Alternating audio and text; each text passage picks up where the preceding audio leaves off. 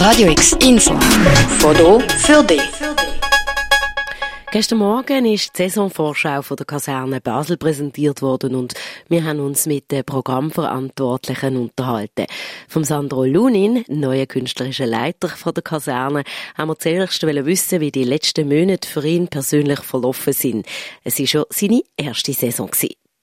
Die, muss ich sagen, sind überraschend gut verlaufen. Ich habe keine Ahnung, wie wir da in Basel landen, auch mit so einer wirklich neuen Form von Programm, mit viel stärkeren interkontinentalen Verbindungen, also wenn man die Kontinente vom Süden viel stärker in unser Programm mitdenkt, mit übernimmt.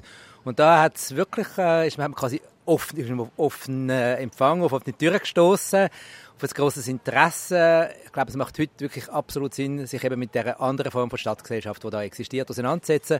Und das aber eben nicht sicher auch lokal so, aber nicht nur lokal, sondern eben wirklich auch interkontinental.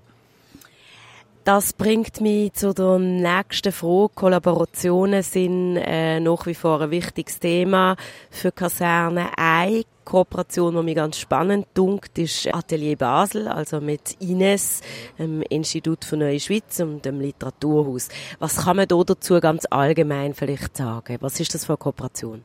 Das ist eine Kooperation, wo wir, wir haben wirklich Lust, uns in Basel auch umzuschauen, wer ist denn da wirklich alles tätig? An Künstlerinnen und Künstlern und eben nicht nur die sogenannten Bioschweizerinnen, sondern eben wer ist auch mit anderen Vordergründen, Hintergründen, wie man das immer nennen da in Basel tätig und haben dann zusammen eben mit Inas Matthäus, wo Teil ist vom Institut Neue Schweiz, wo sich auf Fahne geschrieben hat, quasi Menschen mit Migrationsvordergrund wirklich eben stärker in den Vordergrund stellen.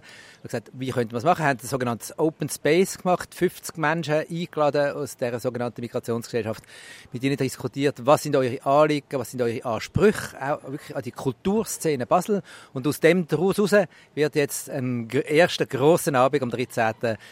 September stattfinden. Es geht dann weiter im Literaturhaus im November. Wir da eine Reihe kreieren, wo eben auch unter grosser persönlicher Mitsprache von den Künstlern und Künstlern selber, wo die Übung auch kuratieren und so wirklich in einen spannenden Dialog zu treten. Dann vielleicht äh, nochmal das Thema Zusammenarbeiten mit Ländern, Künstlerinnen und Künstlern aus äh, Ländern des Südens. Ähm, letztes Jahr hat es mir gedacht, ist es eher im afrikanischen Raum gesehen, nord südafrikanischen Raum. Jetzt heute ist äh, vieles auch aus dem lateinamerikanischen Raum präsentiert worden. Richtig, ja. Also es ist äh, so, dass unser Haus wirklich sehr, für uns sehr wichtig ist, dass wir eben in Anführungszeichen der afrikanische Kontinent hat jetzt bei mir persönlich äh, lange eine wichtige Rolle gespielt, aber genauso Lateinamerika und Asien sollen wirklich vorkommen in dem Programm. Aber es geht immer auch aus von Künstlerinnen und Künstlern und immer auch wieder mit lokalen Kollaborationen. Eben gerade äh, Südamerika ist in Basel auch gut vertreten mit verschiedensten Künstlerinnen, Kuratorinnen, die man vielleicht gar nicht so gut kennt. Und mit ihnen zusammen ein Programm zu entwickeln, wie man so einen Austausch könnte machen, wenn man da einlädt, Eben, es hat sich jetzt so eine Reihe ergeben mit Brasilien. Es ist auch mit Coincidencia zusammen ein Programm von der Prelvezia, wo sie sich um den Austausch kümmert. Dort fängt das richtig an blühen jetzt. Nocturna Vision, die Reihe mit den eben auch zwei Basler DJs, die man sehr regelmäßig macht. Da kann man einfach auch sagen, es gibt halt wirklich einen fantastischen Cluster sowohl in Theater, Tanz wie in der Musik. An Arbeiten, nur zum Erinnern, eben Alice Rippol, letzte Saison zum Schluss quasi Urban Dance, wirklich vom Feinsten, Lineker, wo jetzt eben aus der ganzen Queer-Szene, Linda Gebrada, wo kommt, also es sind wirklich äh, grandiose, auch neue Namen, die eine unglaubliche Energie haben. Vielleicht als Abschlussfrage, du tönst es jetzt im Prinzip an, also da tut man so wie auch äh, spartenübergreifendes Programm machen. Kannst du das so ein bisschen erläutern, was, was, was das bedeutet?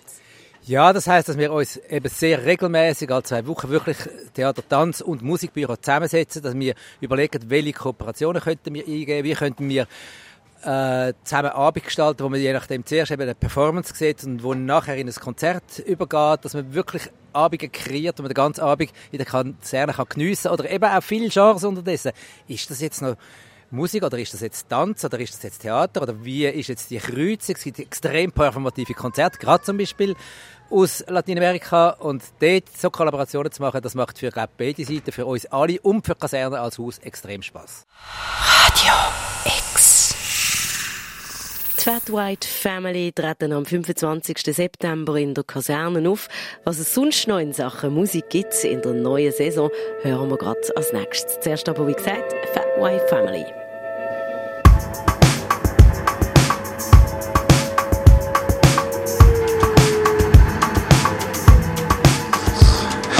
I could not believe it, could not believe my eyes.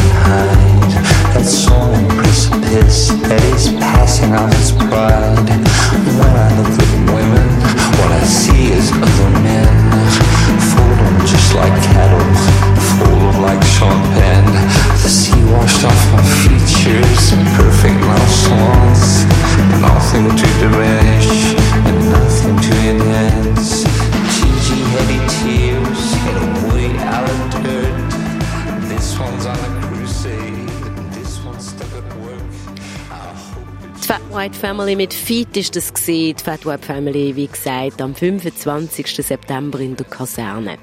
Nachdem wir vom künstlerischen Leiter gehört haben, dass Kollaborationen und Co-Kuratierungen für ihn wichtig sind beim Programmieren, werden wir jetzt fragen, was es fürs Musikbüro heißt, also für das Sandro Bernasconi.